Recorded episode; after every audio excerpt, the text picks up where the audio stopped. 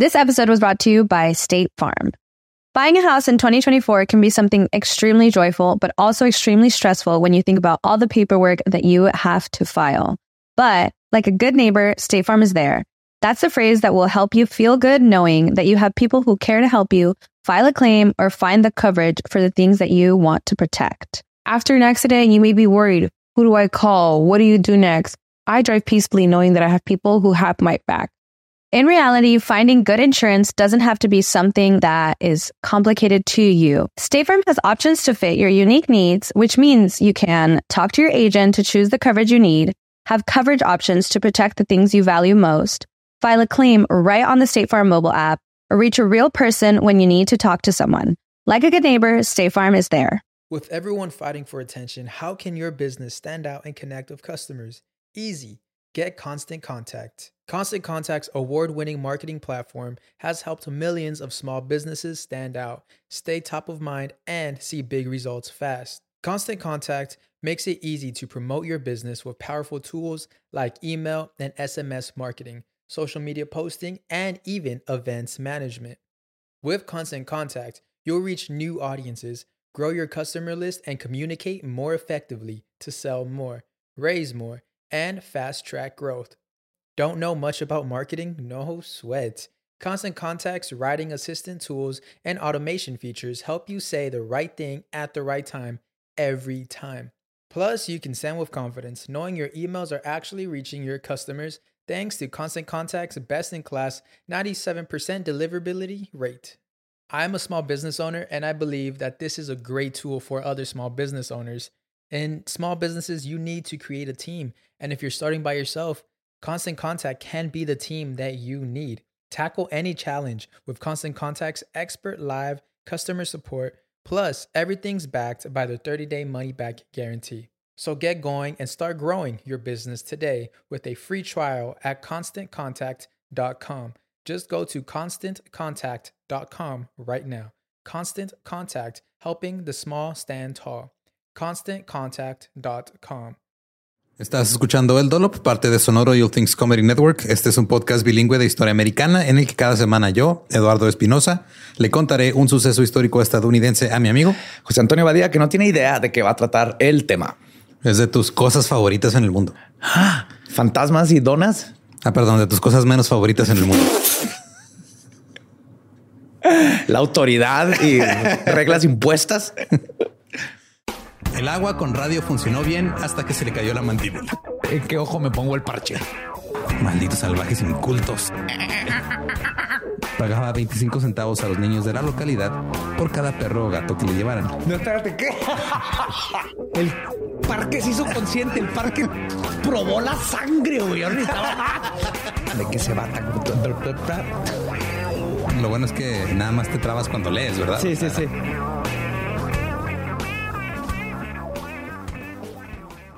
...1883... William Kennedy nació en Harlem.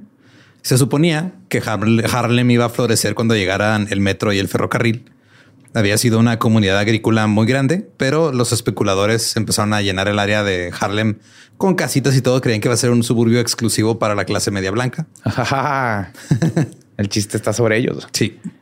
Eh, tenían casas así señoriales, grandes avenidas, muchas cosas muy bonitas, muy fuera de presupuesto para la gente que terminó viviendo en Harlem. Yep. Oscar Hammerstein allí abrió su ópera de Harlem en 1889, pero la clase media acomodada no llegó tan rápido como se esperaba y para poder sobrevivir y atraer residentes, los propietarios tuvieron que bajar los precios de las rentas.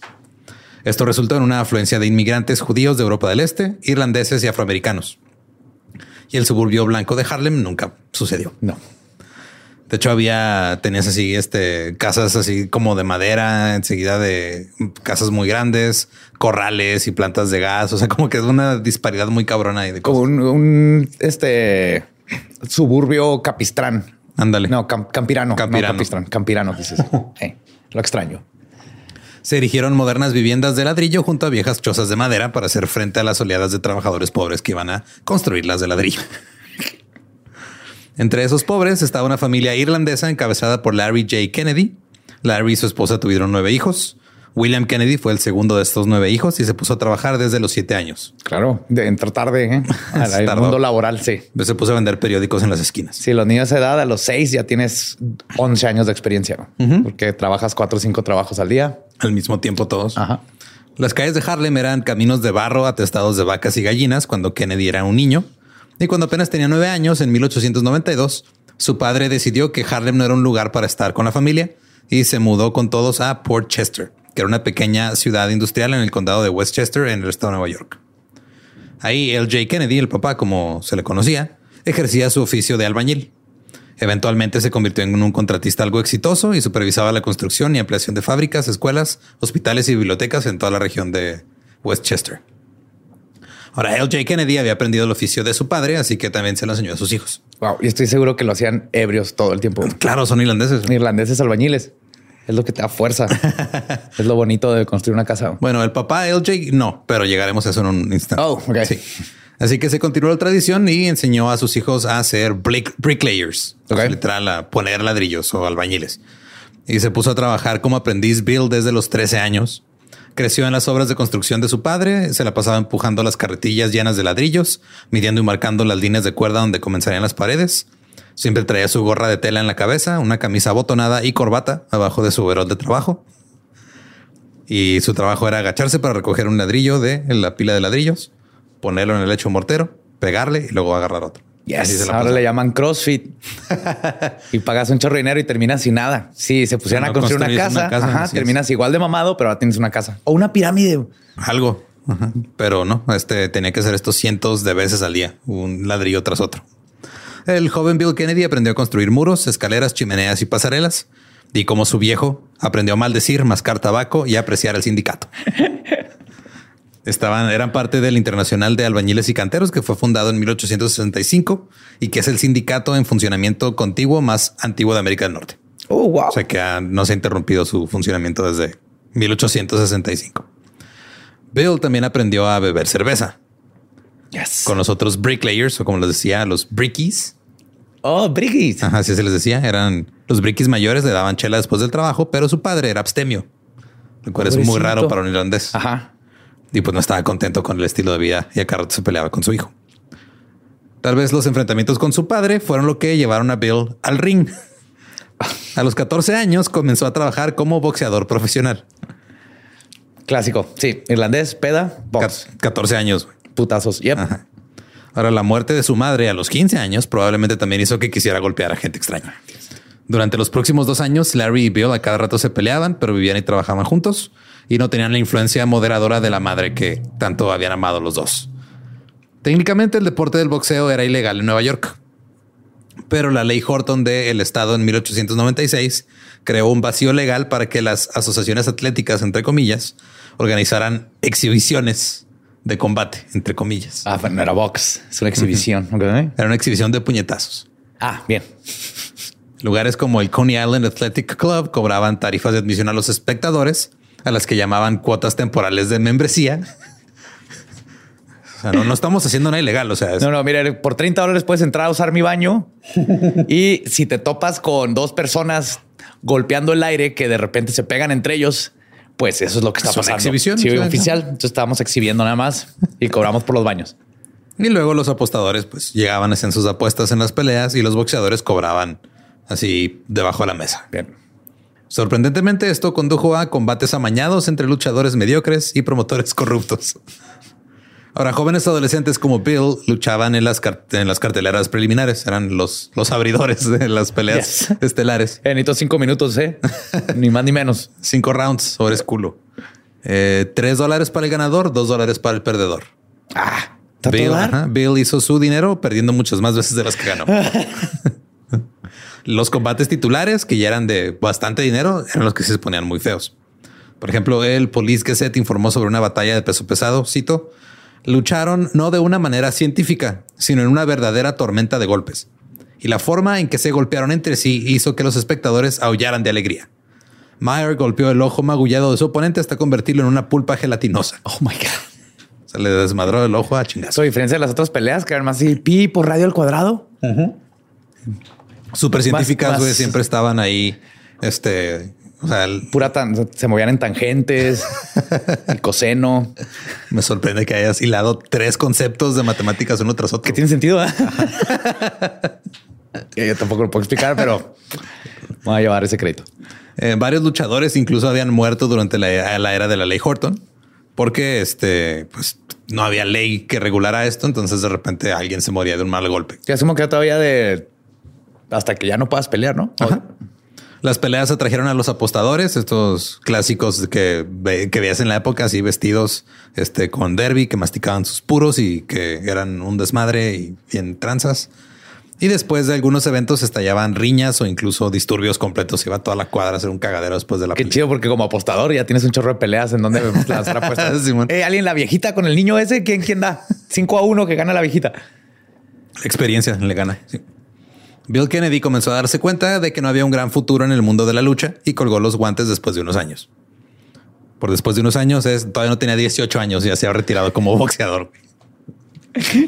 Sin Oh, sí. Ah, me acuerdo cuando boxeaba. Mis épocas doradas. Creo que me está empezando a salir bigote. Seis meses, sí. Sin embargo, fue en el entrenamiento del boxeo cuando Bill se dio cuenta de algo. Le gustaba correr. Y corría por las calles pavimentadas de Portchester y los polvorientos caminos rurales alrededor. A él le gustaba correr. No, no cabe en mi cabeza el concepto de que alguien de repente se dé cuenta que le gusta correr. Por eso te dije al principio que era Ya. sí, no, correr al propósito. No, no, no. Pero también dejó de correr cuando entró a la edad adulta, porque en ese entonces los hombres adultos simplemente no corrían solo por gusto. No. Eran las buenas épocas donde se perdieron los valores. Ahora esa gente ahí con tenis ridículos. Yo también uso tenis ridículos y no corro. Ah, Por eso puedes hacer una o la otra. Ahora, con el paso de los años, Bill y su hermano Joe cada vez hacían enojar más a su padre con su desmadre de que se iban de peda en la noche y todo eso. Pero ya cuando Bill tenía 18 años, él y su hermano Joe, que era dos años más joven que él, subieron a un tren de carga con destino al oeste. Los chicos Kennedy eran parte de un gran movimiento hacia el oeste que aprovechaba los ferrocarriles. Estaban haciendo algo conocido como hoboing. Ah, hobos. Ajá. Era, estaban vagabundeando. Viajaban escondidas en tren a una nueva ciudad y buscaban trabajo. Y en aquel entonces había como tres tipos de hobos, por decirlo así. Que eran los hobos, que eran los vagabundos. Eran los tramps, que eran los indigentes. Y los bums, que eran los pordioseros. Sí, que el, el hobo, de hecho, era por hoboy, ¿no? Que traían los la os Ajá, y y el- buscaban trabajo, básicamente. Sí, los hobos este, menospreciaban a los tramps. Porque los, los indigentes, los tramps no buscaban trabajo, nada más se movían de un pueblo a otro. y ver cómo conseguían Sí. dinero y qué comer. Y este, Y los dos despreciaban a los. a los bums. Ajá. De hecho, American Heritage los definió de esta manera. El vagabundo es un trabajador migratorio. El indigente es un no trabajador migratorio. Y el pordiosero es un no trabajador estacionario. ok. Entonces el pordiosero se queda donde está. Ya. El indigente se mueve de vez en cuando y el vagabundo va y busca jale Viaja para sea. buscar jale. Ajá. El doctor Ben Reitman los explicó de la siguiente manera. Eh, el vagabundo trabaja y deambula, el indigente sueña y deambula y el pordiosero bebe y deambula. Ay, bueno, sé, creo que creo que soy por diosero. y los vagabundos en realidad fueron parte de los que construyeron el oeste, llamados a la vida por un conjunto especial de circunstancias. El vagabundeo comenzó después de la guerra civil. Los vagabundos originales eran en su mayoría veteranos de la guerra y esta era su respuesta al hecho de que no había trabajo, estarse moviendo. A ver dónde sí. Un vagabundo llamado Arben describió el estilo de vida de la siguiente manera, cito, ¿sabes que este país no podría existir sin nosotros los vagos? El noroeste tiene que hacernos trabajar en la madera en el invierno y luego Oklahoma tiene que hacernos trabajar el trigo en el verano y tenemos que llegar rápido, la cosecha se echa a perder. Serán los mexicanos del norte, de la parte norte de Estados Unidos. Ajá. John Tucker, quien fue presidente del Hobo College o el Colegio de Vagabundos en Chicago, Oh my God, quiero ir ahí. No mames. Tienen su propio idioma con símbolos y así, güey. Dijo, el vagabundo sale de los atestados mercados de esclavos para talar los bosques, construir y reparar los ferrocarriles, hacer túneles en las montañas y construir barrancos. Suyo es el trabajo que cosecha el trigo en otoño y corta el hielo en invierno. Todos estos hombres son vagabundos. Y el Hobo College desapareció en 1916. El martes 16 de abril, el Chicago Tribune informó, el Hobos College pierde estudiantes. El Hobo College de Chicago ha dejado de funcionar. El clima cálido ha llevado a sus estudiantes fuera de la ciudad en busca de trabajo y los holgazanes, que de todos modos no tenían ningún interés real en la universidad, renunciaron cuando se suspendió el almuerzo gratis.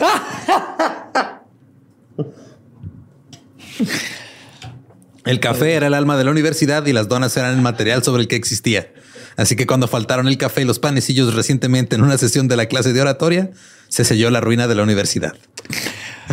Estoy en total acuerdo con estas personas. Yo tengo a la chingada. Es que vas a aprender nomás los simbolitos y cómo subirte a un tren y... Y cómo agarrar piedras invisibles si te sale un perro. Sí. Ahora, las clases se llevaban a cabo tres veces por semana en la dirección del 17 de East Congress Street. En los martes, el reverendo Irwin John Tucker les instruía en economía social. Los jueves, el doctor John Cousins les enseñaba saneamiento e higiene. Y los sábados, el abogado George Waterman les hablaba sobre derecho consuetudinario con especial referencia a la vagancia. Básicamente ah, les se van a arrestar los chotas y tus derechos. Sí, tus derechos como vagabundo, que se respetaran, cómo bañarte y este y pues cómo hacer dinero y cómo ahorrar. Que la neta creo que esa universidad de vagabundos tiene más valor curricular que muchas. Que cualquier pinche a mí nunca vieron donitas y café en la universidad. Ahora, Estados Unidos estaba en medio de una enorme transición. La nación pasaba de una economía agraria a una industrial y fue un periodo que también tuvo un rápido aumento de población, desarrollo urbano y expansión geográfica a medida que la frontera se empujaba cada vez más hacia el oeste. Y estas condiciones fueron lo que dieron el desarrollo de los vagabundos y esto y la expansión de los ferrocarriles. Había 50 mil kilómetros de vías en 1860, 370 mil en 1890 y 410 mil para 1916. Y gracias a esto, pues los vagabundos pueden irse de un, este, un pueblo a otro a buscar trabajo. De hecho, un, profesor eh, de apellido Holbrook decía que en 1890 había como 60 mil vagabundos. El profesor Alsop creía que eran entre 500 mil y un millón. En 1934, la Oficina de Asuntos Transitorios de Estados Unidos estimó que había 1.5 millones de vagabundos en los trenes de Estados Unidos. Y la conclusión aquí es de que es muy difícil contar vagabundos. Es lo que iba a decir exactamente. Iba como en 200 y luego se me fueron todos y de repente llegó otro, pero ya aventamos donas y café para que se nos junten ahí. Más, más o menos lo vamos a contar. Traíamos 600 donas. Se acabaron. ahí. Quiere decir que por lo menos 600 vinieron. Entonces los hermanos vivieron así un tiempo. Luego regresaron a Nueva York, pero Bill no estuvo mucho tiempo en Nueva York. Salió solo de la ciudad esta vez. No se llevó a su hermano. Se fue de vagabundo en solitario. Tenía 19 años. Ahora los vagabundos preferían los furgones, pero ingeniosamente viajaban en cualquier parte del tren en la que pudieran. En la, encima de la carga en góndolas abiertas, entre el ganado en vagones de ganado, en los parachoques entre los vagones, en las hileras vacías de los trenes que llevaban frutas, en las barras o en las vigas de freno debajo de los vagones de carga o de pasajeros, a veces encima de las ruedas. Obviamente era muy peligroso. Claro. Entre 1890 y 1910 se estima que 32 mil vagabundos murieron en los ferrocarriles estadounidenses, ya sea por accidentes o por encuentros con los llamados toros ferroviarios, que eran Sí, eran más los agentes de seguridad privada que llegaban y te chingaban. O sea, las compañías ferrocarrileras contrataban a, pues, a matones para deshacerse de los vagabundos. Sí, sí, es el guardia mamón que saca su prepotencia ahí contra un hobo que no está buscando trabajo. Eh, cito, más de uno encontró la muerte cuando un agarre fallido lo envió debajo de las ruedas más de uno llegó a su fin a manos de un breaky demasiado entusiasta o un toro ferroviario o murió de hambre cuando fue encerrado en un vagón desviado a una vía muerta. No. Imagínate, güey, que de repente manden un vagón en el que tú estabas ahí dormido a una vía y ahí lo dejan, güey, porque ya no lo... meses o años y te mueres adentro. Sí. Muchos otros quedaron mutilados de por vida. Ahora, cuando Bill estaba montado en una vara en un tren de carga que y llegaba a Cleveland, se quedó dormido, se resbaló de la vara. Ajá. Sufrió severos cortes en su brazo derecho, pero sobrevivió. A partir de entonces, optó por viajar en algún lugar más seguro, como en la caja de alimentación del vagón de ganado. Pero era un poco complicado. Más tarde escribió, cito, no puedes dormir muy bien con el ganado comiéndose tu cama debajo de ti. Está él ahí arriba ahí de la hierbita y están las vacas. Iba bajando la hierbita. Y de repente despierta en el piso. Y más te quiero decir, Espinosa, que has estado este, paulatinamente, arruinando todos mis sueños de niño, pirata, mis profesiones con las que, yo quería estar de niño. Ahora hobos, al parecer no era nada más andar de lugar en lugar con tu bolsita y no había, había peligro. Eh, primero que nada, eh, de nada. y perdón. Más que supieras. A ver qué sigue. Ahora, eh, de vez en cuando se bajaba en una ciudad para comer pretzels gratuitos en los bares que los ofrecían cuando compraba cerveza. O de repente se dormía en algún lugar estacionario para que no estuviera ahí moviéndose todo el tiempo, a veces en un establo o llegaba a una posada barata. Las posadas de 10 centavos eran como que pues, los moteles de ahora, bueno, más llegas y ahí donde caiga. Y había una vaca también ahí comiéndose tu cama. Siempre. Casi siempre había trabajo para un buen albañil durante este periodo debido a que había mucha industrialización y mucha construcción. Y como miembro del sindicato, Bill podía conseguir trabajo y contactos, así que rara vez llegaba a un lugar donde no tuviera comida ah. o compas o gente que lo pudiera acomodar. Y así fue la vida de Bill, viajando de costa a costa, de sur a norte. Pero durante un despido en un día de verano de 1904, o sea, de eso de que ya se acabamos, váyanse, órale, los despedimos a todos. Bill fue un partido de béisbol. Estaba bebiendo una cerveza y sentado en una grada de madera cuando entre las entradas una banda de música comenzó a tocar la canción Meet Me in St. Louis. Así que Bill pensó que era una idea increíble mudarse a St. Louis. What? Ajá. yo soñé que tenía un ratón y luego fui y compré uno. Así pasan a veces las mejores ideas mismo, de tu vida. Es lo mismo comprar un ratón que mudarte de ciudad a tus 20 años cuando has vivido en los rieles como cuatro años. Uno, dos. A sus 20 años decidió ir a St. Louis, Missouri, que en ese entonces albergaba la Feria Mundial. Bill se dio cuenta rápidamente de que St. Louis era su tipo de ciudad. Primero porque estaba construida casi en su totalidad de ladrillos. Oh, yes. A huevo, yo conozco. Yo conozco. Me lo imagino así como del clásico papá que ve algún carro viejo y te empieza a describir cómo está construido todo. Mm, este, este, es ladrillo de 1826. Lo cosieron con carbón de encino. Sí, les faltó como unas dos horas de cocimiento, pero sí les va a durar como unos 20 años. Me dijo, no, no, no, no. Y vengan, se le enseño el de acá. Ese sí les va a encantar. Este, todo esto de que estuvieran construido tanto de ladrillo que es, extraño en Estados Unidos era por una ordenanza de la ciudad después de que hubo un incendio muy cabrón en 1849. Y también porque había minas de arcilla en la región que estaban produciendo mucho. Entonces era de, pues, ¿Ah? ya no queremos que se queme todo y tenemos un chingo de arcilla. Vamos a darle. La ciudad tenía alrededor de 100 fábricas de ladrillos en ese momento. Uh. Además, era un momento muy emocionante en St. Louis con la Feria Mundial en marcha. El amor juvenil de Bill por el atletismo se encendió nuevamente mientras asistía a los Juegos Olímpicos de 1904, de los cuales hablamos en el episodio 66. Le pues, tocó ver ese. Le tocó ver ese maratón donde desmadroso donde iban dándoles este estricnina a los corredores y huevos. Es que fue buena idea irse a St. Louis. Ajá. El destino, Espinosa, el destino. Bill estaba realmente fascinado con la carrera de maratón, que era un deporte nuevo. Y aunque ese maratón se vio empeñado por trampas, dopajes y otros escándalos que para escuchar en el episodio 66, siguió inspirando una versión local al año siguiente, el Missouri Athletic Club All Western Marathon. Bill se unió a otros entusiastas de este nuevo deporte de nicho y comenzó a realizar carreras de entrenamiento en las carreteras afuera de St. Louis. Algunos granjeros estaban furiosos con este nuevo deporte. Estaban indignados de que sus hijas vieran hombres corriendo en lo que consideraban ropa interior. Es que si aparte están corriendo en lo que técnicamente es su jardín. Y tú sabes que lo que más detesta a un viejito es gente en su jardín. Siempre. De hecho, en 1907, Bill Kennedy participó por primera vez en el maratón de Missouri. Terminó en último lugar, pero no se desanimó. Bien. Siguió adelante. Correr era su pasión. En 1908, mientras trabajaba en Arkansas, venció a un rival en una carrera de 10 millas. Ese rival era un caballo. Eso es más impresionante que ganarle a otro güey.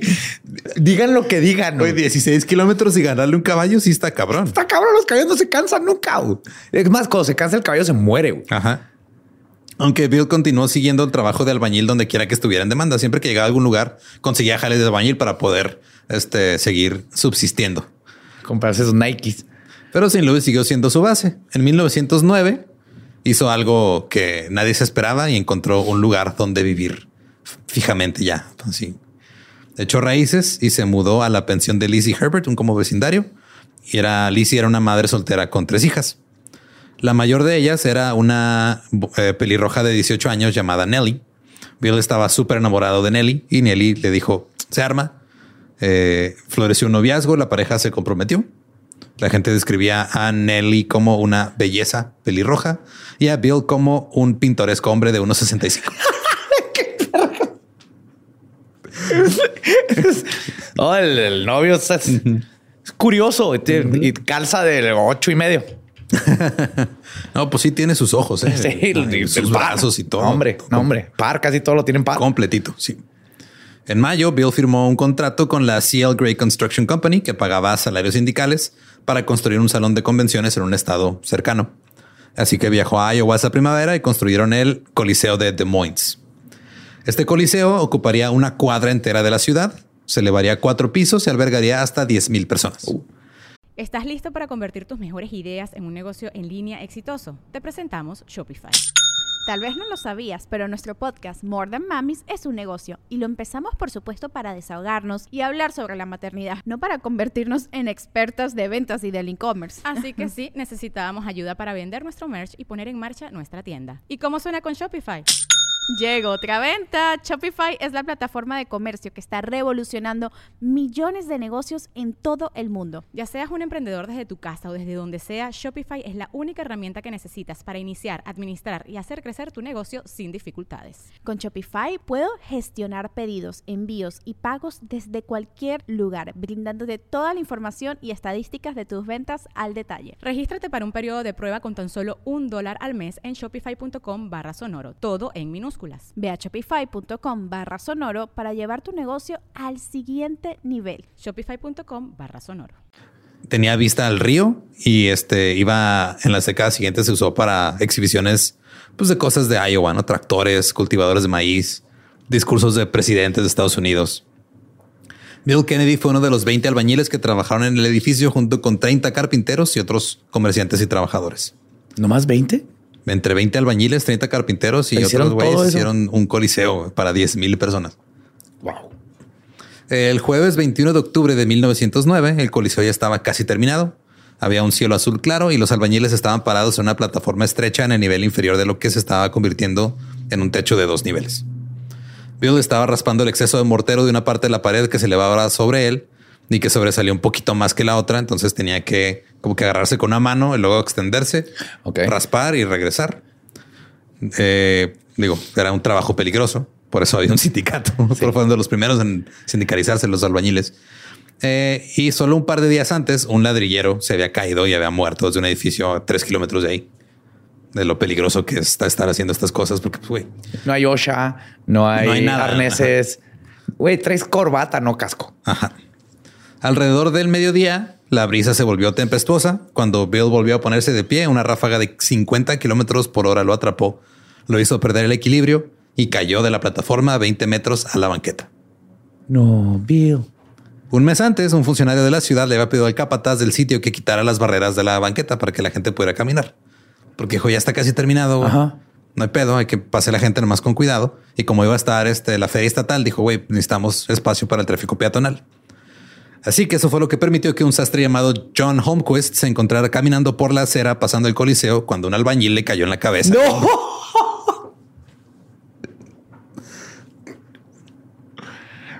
Bill arrojó a John al suelo, le rompió el cuello y lo mató. El golpe. Esa canción de Sin Luis, güey. Dios odiaba a este pobre sastre, güey. Ve todo lo que hizo, güey. Ese sastre se había subido un, un buque de vapor y se bajó minutos antes de que el buque explotara. se murió gente, güey. Y la muerte mandó a Bill. Se tardaba un chingo porque pues, Final Destination en esos tiempos. En esos tiempos, sí. tomaba más tiempo, sí.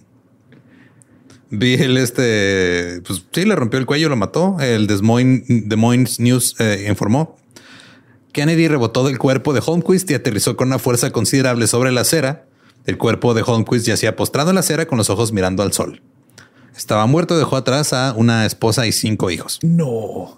Algunos documentos informaron que Bill resultó gravemente herido, pero solo permaneció en el, hospital Mercy durante una semana. Dijo que tenía algunas heridas internas, pero que no tuvo eh, Nada. hueso roto. Güey, 20 metros y luego le cayó encima a un pobre sastre, güey. Así que ah, me cago una paloma. Que no es buena suerte y lo te cae un albañil arriba. Ahora, con los huesos intactos, Kennedy regresó a la pensión de los Herbert St. Louis solo para que le rompieran el corazón. No. Nelly se había mudado y se había casado con otro hombre. ¿What? ¿A qué horas? ¿En una semana? Pues en el del Coliseo no se construyeron una semana, güey. Si les tomó varios. Ah, bueno, sí. Esa Nelly. Cuando regresó, ya estaba con otro vato. Este, tal vez porque se dio cuenta de que Bill tenía un trabajo muy peligroso en el que se podía caer de 20 metros hacia la banqueta. Y que era un tipo de 1.60 y ya. Y este, o tal vez por el hecho de que un albañil tenía que pasar mucho tiempo fuera del hogar trabajando en otras cosas, porque pues eran trabajadores este, nómadas. Pero de cualquier manera ella decidió romper el compromiso sin avisarle. Naturalmente, esto creó una oportunidad para la hermana menor de Nelly, Jessie, otra de las tres hijas de, de, la madre soltera. Y ahora que estaban viviendo otra vez pues ahí cerca, su relación de repente se volvió más íntima. En octubre de 1910, Jessie se dio cuenta de que estaba embarazada. Oh my God, esa cena de Navidad familiar ha de haber estado, pero, pero densa, densa. Sí, la hermanita con el ex, la tipa que le dejó al vato sin avisarle. Mm. Así que la pareja se casó en Halloween.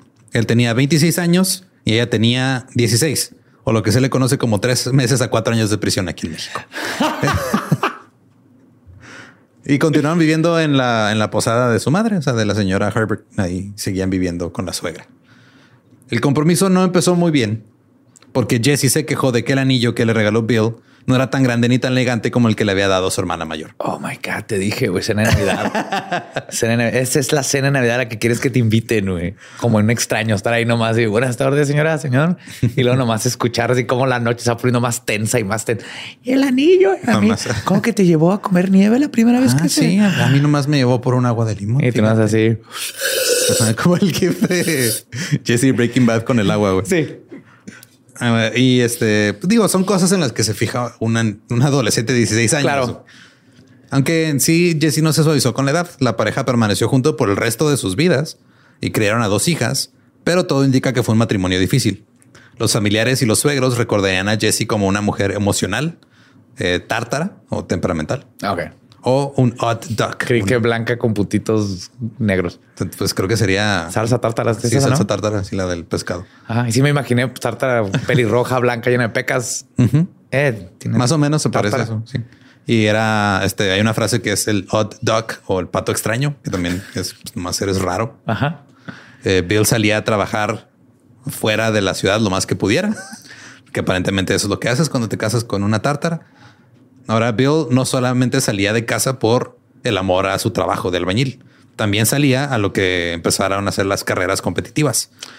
Y a menudo tomaba algún trabajo de albañilería donde iba a haber una carrera. Ok. Regresó a Nueva York para correr el maratón de Yonkers en 1911. Al año siguiente quedó en quinto en el maratón de St. Louis. Fue su primera vez entre los ganadores de premios y estuvo cerca de clasificarse a las Olimpiadas de 1912.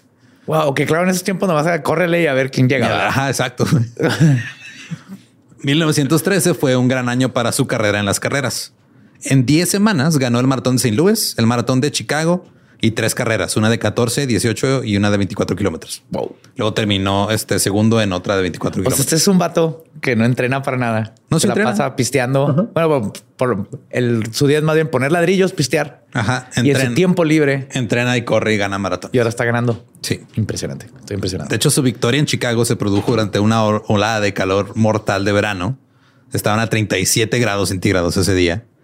Kennedy perdió 5 kilos durante la carrera. What? ¿Se puede? Sí. Y todos haciendo dietas estúpidas. Ajá, no, tú nomás ve a este malpasarte en el sol a correr. Corriendo. No, sí me muero. Creo que me muero.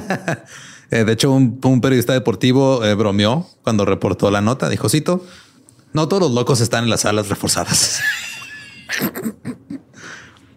Ahora, la mayoría de los estadounidenses de esta época pensaban igual que tú. Pensaban que correr maratones era un truco temerario, que no era un deporte, era algo innecesario. Ah, nomás moverte ajá, en lugar por otro. Las carreras atraían este. Ojo, no estoy diciendo que esté fácil. Ah, no, no. Nomás no lo entiendo yo personalmente. mi papá corría maratones y también, o sea, yo no lo entendía. Yo, yo nomás lo iba a ver así. ah, mira, ya va. Sí, sí, es algo como muy personal. El sí. no, y los ultramaratonistas, güey, son los también cabrones. Así que mínimo 100 kilómetros. No. no, no, no, no, no. No, no, no. Ahora, las carreras atraían solo a unas pocas docenas de competidores. Las ciudades no cerraban las carreteras para las carreras. Así que tenían que lidiar con caballos, bicicletas, automóviles, perros, etcétera. Niños jugando foot. A veces tenían que parar la carrera para albañiles cayéndose de 20 metros. De hecho, eh, hubo había ocasiones en las que tenían que parar porque iba a pasar un tren o un cortejo fúnebre. Los caballos cogiendo. Soltó un tejón, no pase por esa calle, va a tener que darle la vuelta para allá porque está rabioso. Lo bueno que ya vas corriendo, ¿eh? porque si se va atrás de ti. Durante su carrera como eh, corredor competitivo, Bill fue atropellado dos veces por autos. O sea, ya se cayó de 20 metros y lo atropellaron dos veces. Sí. Y sobrevivió aparte el tren. Ajá. Todo bien hasta ahorita. Pues un irlandés este corrioso. Yeah. Las condiciones eran un poco mejores en Boston. Ahí en Boston sí respetaban a los maratonistas. Pues ahí inventaron el maratón, ¿no? Pues no lo inventaron, pero lo hicieron popular. Fue donde lo profesionalizaron en Estados Unidos. Eh, era el maratón más antiguo del país. Se corrió ahí por primera vez en 1897, que fue un año después de las primeras Olimpiadas bajo el Comité Internacional. Olímpico Moderno, por decirle así. Ahí los fanáticos del deporte y de la prensa sí respetaban a los corredores y los trataban como atletas, no como lunáticos que nomás salían a correr porque sí. Y ahora Bill el albañil fijó su mirada en el santo grial de los maratonianos, una victoria en Boston. Uh, Desafortunadamente, en diciembre de 1913, mientras Bill estaba trabajando en Chicago, hubo un, una- un brote de fiebre tifoidea. Murieron 276 personas ese año y Bill se contagió. Permaneció en el hospital no estoy ni preocupado, Chicago. güey. No estoy ni preocupado. Es Bill. 13 semanas internado 13. con fiebre, delirio, dolores de cabeza y diarrea constante. Es, es- una cruda de irlandesa, güey. Es Pues anormal. sí, ajá, le dio una cruda de 13 días, no, de 13 semanas, perdón. Según un estudio de mortalidad en Chicago, la mayoría de las personas sobrevivieron a los ataques de fiebre tifoidea, pero muy apenitas. El sobreviviente típico de la tifoidea estaba tan debilitado y su sistema inmune estaba tan comprometido por la enfermedad que luego sucumbía a cualquier otra enfermedad infecciosa, como la tuberculosis o insuficiencia renal o cardíaca. O daba. el mapache de la cama. El tejón que no corriste lo suficientemente rápido, güey, te alcanzó, te mordió. Aparte, hubo varios casos de que alguien le daba tifoidea y luego le caía un albañil del encima, güey. Estuvo, estuvo muy raro. Bill fue uno de los que se recuperó, pero quedó muy débil y su sistema inmune quedó muy dañado. Cuando salió del hospital tenía canas prematuras. Las carreras competitivas parecían estar fuera de la discusión. De hecho, el Chicago Tribune escribió, cito, su batalla por la vida ha reducido a Bill Kennedy a un cascarón. Es dudoso que la estrella del maratón alguna vez pueda prepararse para otra rutina. Además, Bill le debía 500 dólares al hospital y no podía trabajar, no tenía seguro médico, Ah, pero era muy querido. Tenía este, gente que lo apoyaba, así que albañiles y atletas aficionados de Chicago hicieron un como un GoFundMe a lo antigüita. Es una recaudación de fondos. Se no ha cambiado el sistema de salud en Estados Unidos de los 1800. güey. Te enfermas un día y ya valió madre Ya tu valió vida. madre y tienes que pedirle a tus compas que te salven. Tienes que hacer un GoFunding. Ajá. Y este lo logró, o sea, le juntó suficiente dinero para pagar el hospital. Uno de los lugareños le dio un trabajo vendiendo artículos deportivos en una tienda departamental para que pudiera ganarse la vida mientras este, iba recuperándose poco a poco. El nombre era The Boston Store. The Boston Store que estaba en Chicago. No sé por qué. Ok, sí, me confundí. No sé qué vendían. Vendían este, segregación. Boston. Gorritos y, y fotos de Ben Affleck. Eh, para 1915, Bill ya estaba de vuelta en forma para albañilear otra vez. Y a pesar de las advertencias de la mayoría de los médicos, volvió a correr. Comenzó lentamente, poco a poco, pero finalmente logró correr hasta 32 kilómetros. En abril solicitó al Club Atlético de Illinois, al que se había afiliado antes de que le diera tifoidea, de que le, de que le pagaran los gastos a Boston para el maratón que iba a ser el día de los Patriotas. Pero estos güeyes dijeron, no, tú ya estás acabado.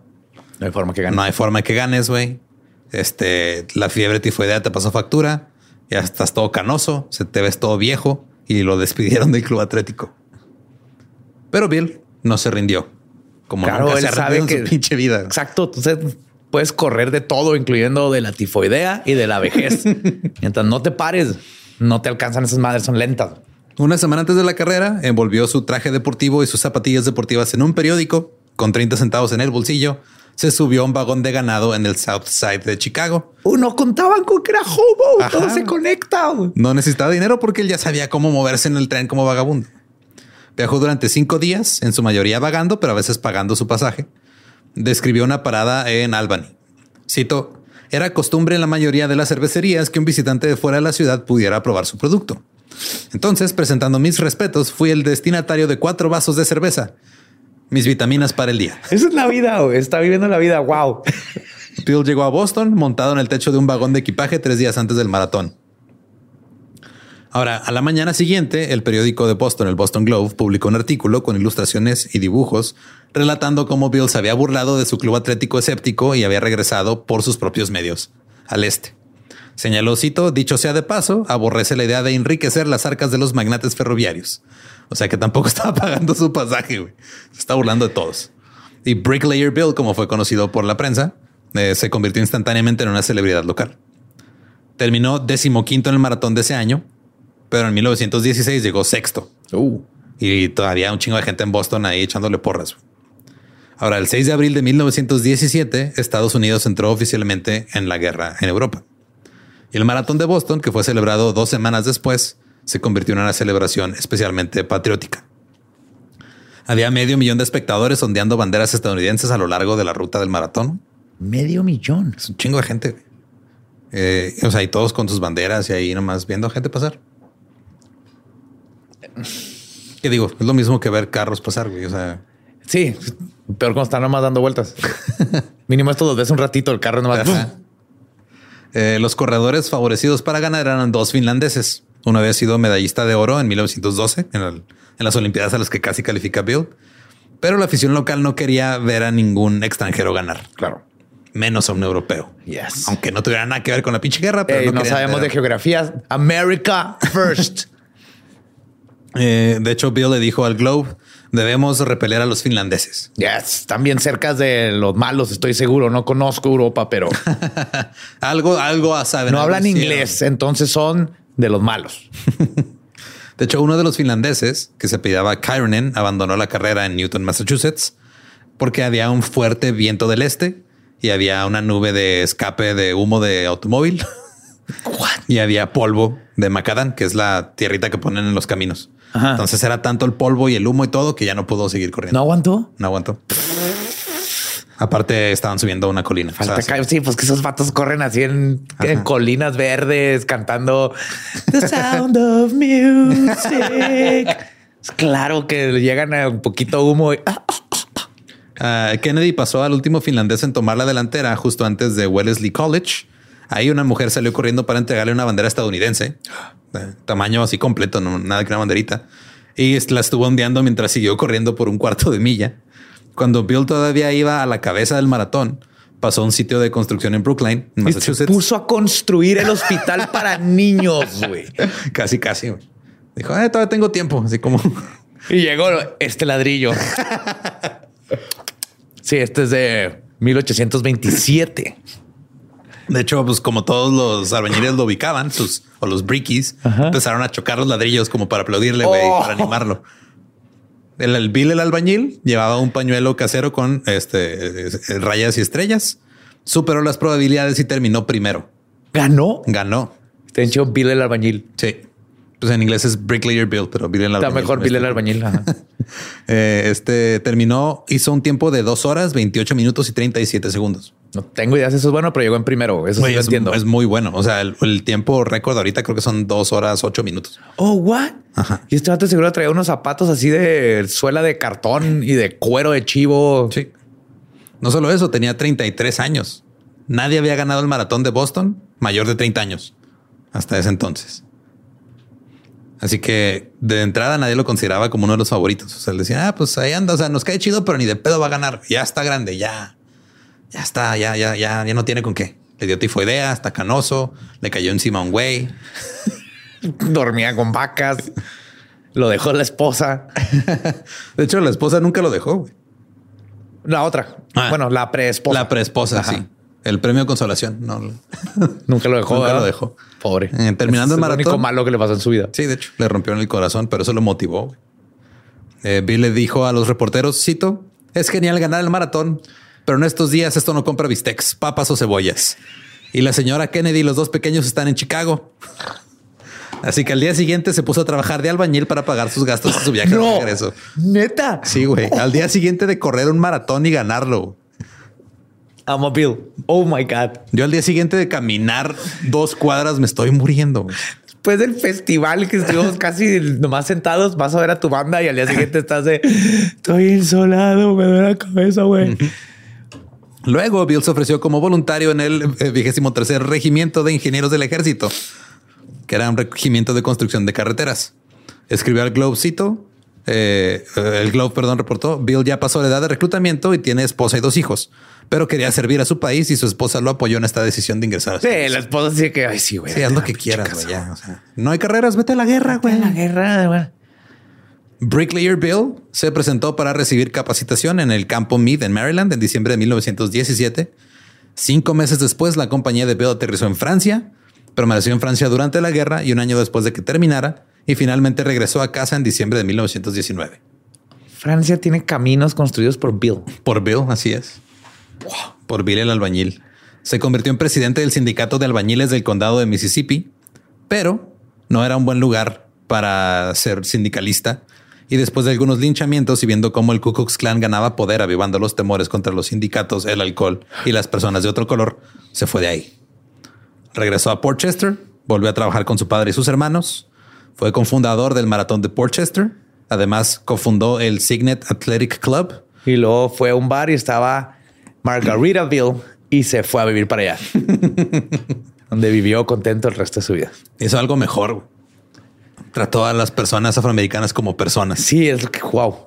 Este, él llegaba, o sea, invitó a los afroamericanos a unirse al club atlético, que era impensable en esa época. Ajá.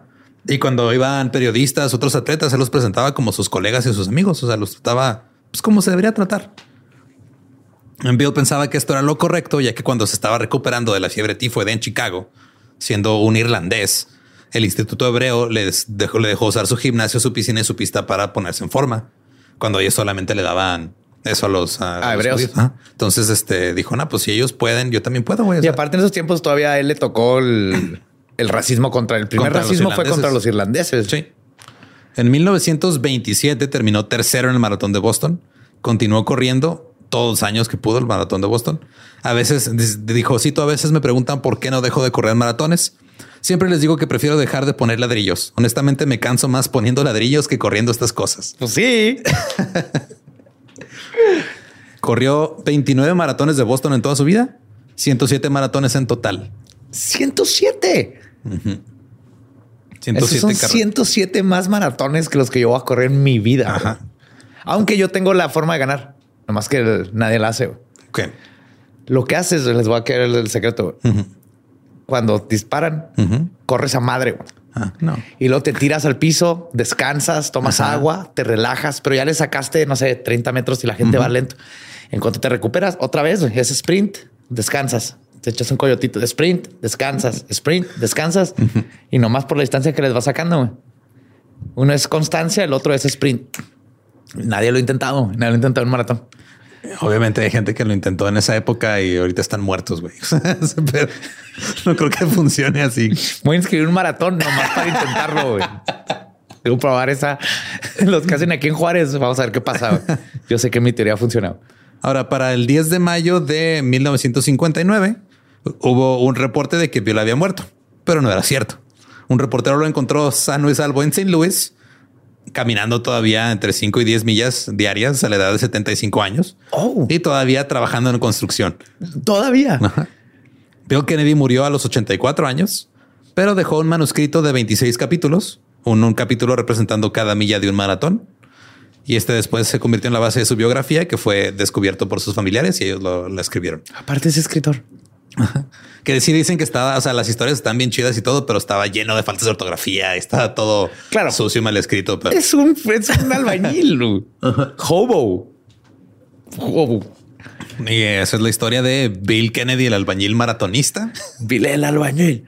Vile el albañil. Qué inspiración para la humanidad este hombre. Se cayó de un tren, se cayó de un edificio, le dio tifoidea Durmió con vacas Ajá. Y ganó el maratón de Boston. y luego construyó el hospital para niños al día siguiente del maratón de Boston. Para pagar para poder ir a llevarle papas, cebollas y un bistec a sus hijos y a su esposa en Chicago. Sobrevivía de ir a Costco a comer la comida gratis que están. Eh, si quieren escuchar el episodio original en inglés, es el episodio 47 de The Dollop Bricklayer Bill.